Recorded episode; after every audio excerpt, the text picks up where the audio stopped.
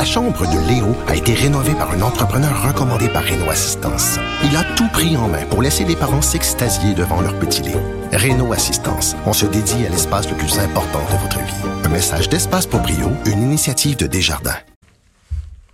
Alors Vincent, euh, ben on a eu la réaction de François Legault, on a aussi une réaction d'Yves-François Blanchette. Ouais, sur Twitter dans les dernières minutes euh, disant euh, Ottawa n'a rien écouté des demandes urgentes et légitimes du Québec et des provinces qui toutes ont besoin qu'Ottawa respecte les compétences du gouvernement des Québécois et de ceux des provinces d'abord en santé. Il répondait au tweet de François Legault qui se disait déçu de ce discours du trône. Bon. Sûr que pour M. Blanchet, ben le beau jeu, il peut déchirer sa chemise, sachant que le NPD devrait voter pour le ben, discours ben, c'est, ça, qui est drôle, parce que si, si le vote du, du Bloc québécois était crucial, en d'autres termes, tu soutiens le gouvernement, il continue, tu soutiens pas le gouvernement, tu pars en élection le lendemain.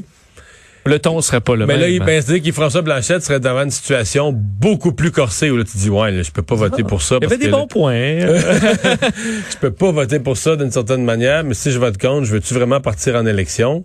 Puis ce qu'on oublie parfois, c'est que Là, le bloc, là, il, il fait élire à la dernière élection, c'est quoi, c'est 35, 30, 33, 30, 30 quelques députés.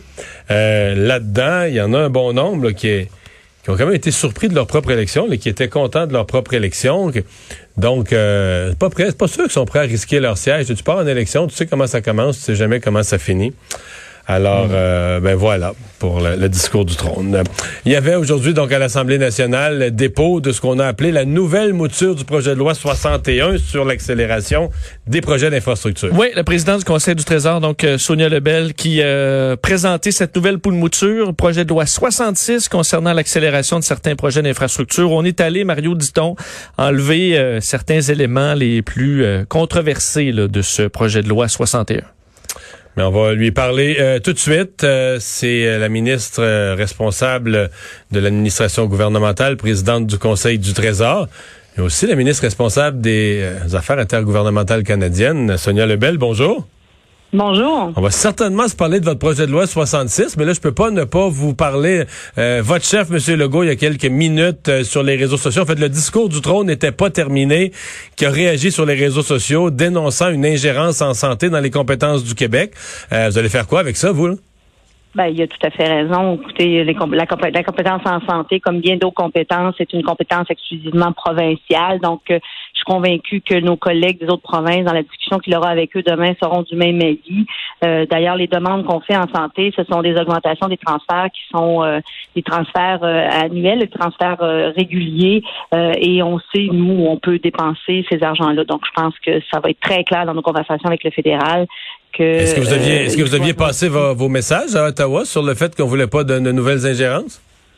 Absolument. Donc, euh, on, va continuer à réitérer, puis on va très certainement euh, faire front commun avec plusieurs de nos, de nos collègues provinciaux là-dessus. Bon. Déçu? De, déçu de quoi? De cette, de cette euh, mouture? Non, pas, sur, pas surprise.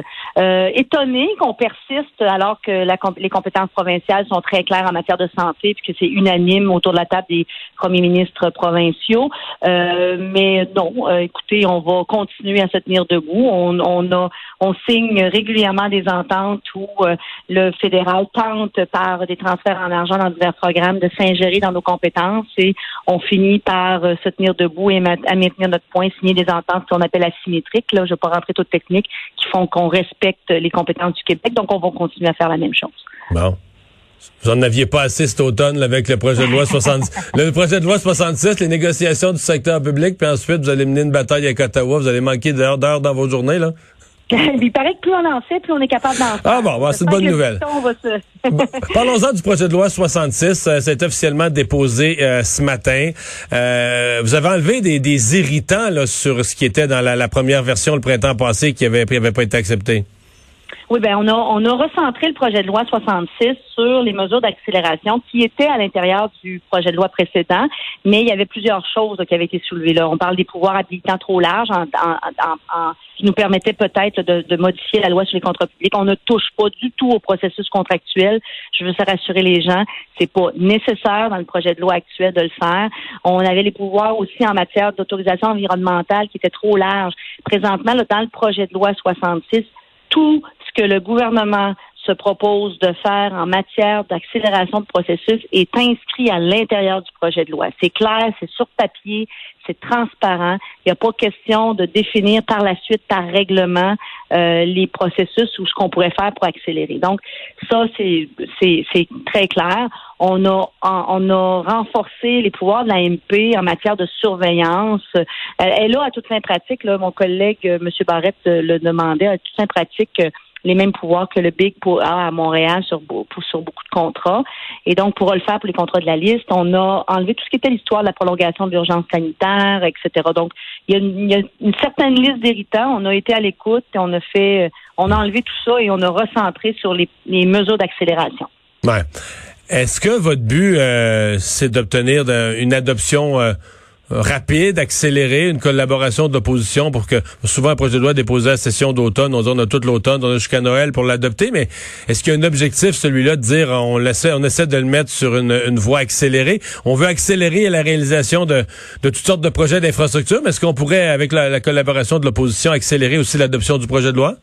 Ben, je l'espère. Je suis une personne optimiste. Je, je dois m'asseoir avec eux tantôt pour leur donner plus d'informations techniques, mes trois collègues de l'opposition. OK, donc vous allez les rencontrer aujourd'hui même, là?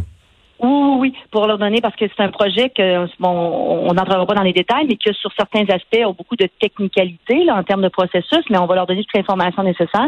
Mais moi, je suis une personne optimiste. Je pense qu'ils ont, ils ont bien conscience de la nécessité pour le Québec d'accélérer ces projets-là puis de remettre les gens au travail. Donc, j'entre dans ce processus-là avec, euh, avec euh, beaucoup d'optimisme. Hmm. Reste que le le fait d'en faire un nouveau, euh, qu'un nouveau numéro, le projet de loi 66, laisser mourir au feuilleton l'ancien, euh, enlever des irritants, etc.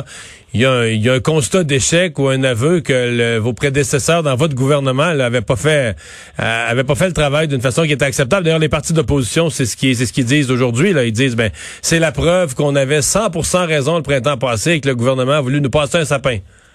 Bon, je veux c'est leur prérogative de tenter d'avoir raison. Moi, je vous dis qu'on a travaillé dans un contexte au mois de juin, on était, on était dans la pandémie, on l'est encore. On a, on s'est même proposé de s'asseoir avec eux et de perfectionner le projet de loi. Les intentions qui se traduisent maintenant dans le projet de loi 66 étaient celles qui étaient là à l'époque, compte tenu de, des délais. Il faut qu'on, faut pas oublier aussi que l'Assemblée nationale avait siégé et siégeait pour un temps limité.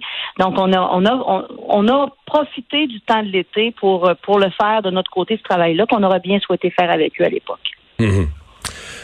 Ben, on va voir. Donc, euh, on a... Euh, on, a une, on part avec une attitude optimiste que ça puisse, euh, ça puisse faire l'unanimité cette fois-ci, parce que bon, un projet de loi de relance comme ça, est-ce qu'on, est trop optimiste d'espérer l'unanimité ou vous allez l'adopter si jamais les partis d'opposition vous refont le coup, êtes-vous prête à avoir le baillon cette fois-ci?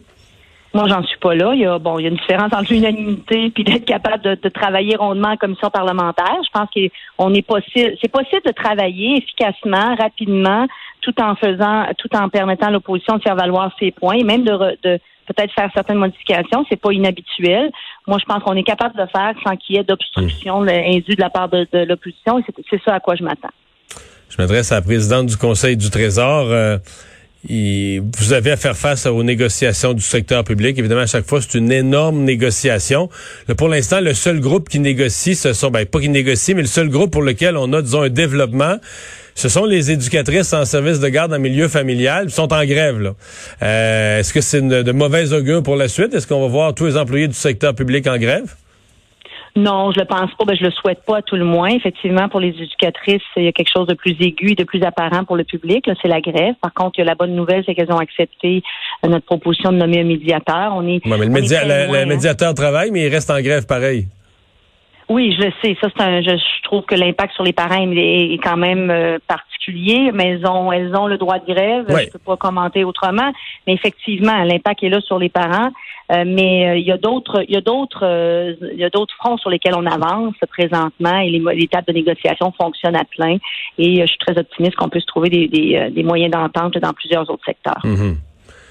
le, le, montant, quand on le regarde, le chiffre plate, le montant qu'ils demandent, euh, ça représente le avant et le après, c'est 35% d'augmentation que demandent les, euh, les éducatrices euh, en milieu familial. C'est envisageable, ça? 35% d'augmentation, c'est énorme. On leur offre déjà 9,8% sur quatre ans. Puis il faut faire attention. Hein. C'est un, des, des, problèmes dans ce dossier-là, c'est qu'elle ne fonctionne pas par salaire. Hein. Le, gouvernement ne leur paye pas un taux horaire à l'heure. 35 sur sur la façon dont elle calcule, on a l'impression que c'est peu parce qu'on a l'impression qu'elle reçoivent peu. Je dis pas qu'il faut pas bonifier les subventions, mais elles reçoivent des subventions. Ce sont des travailleurs autonomes qui ont le droit à des déductions. C'est temps par enfant, là. C'est temps par enfant et en moyenne, elles font plus de 50 000 en subventions par année. Bon, effectivement, il y a des dépenses, mais il y a ça, des déductions fiscales qui, qui s'appliquent. Il faut calculer l'ensemble de l'œuvre. Donc, elles ne sont pas à salaire. Et donc, il faut faire attention au, hmm. comparatif, au comparatif. Donc, 9,8% sur quatre ans de la subvention, ça les amène au-dessus de 55 000 par année. Maintenant, on continue les discussions. C'est l'offre gouvernementale qui est sur la table, puis le médiateur pour surtout probablement nous aider à régler cette impasse qui, je vous dirais, en grande partie au niveau des comparatifs là, que je viens de vous expliquer. Sonia Lebel, merci d'avoir été là. Mais ça m'a fait plaisir, merci. Au revoir. Présidente du Conseil du Trésor, et c'est à ce titre qu'elle a redéposé aujourd'hui une nouvelle mouture, projet de loi 66. Euh, J'allais dire qu'il remplace le projet de loi 61. Tu sais, Vincent, qui se remplace pas le projet de loi 61. Il, est au feuilleton, il va rester au feuilleton. Tant que tant que François Legault fera pas comme euh, Justin Trudeau, proroger la session, où là, on repart à zéro, là, il, là, il meurt au feuilleton. Le projet de loi 61 va rester là au feuilleton, mais jamais... Euh, il est perdu dans, jamais le, dans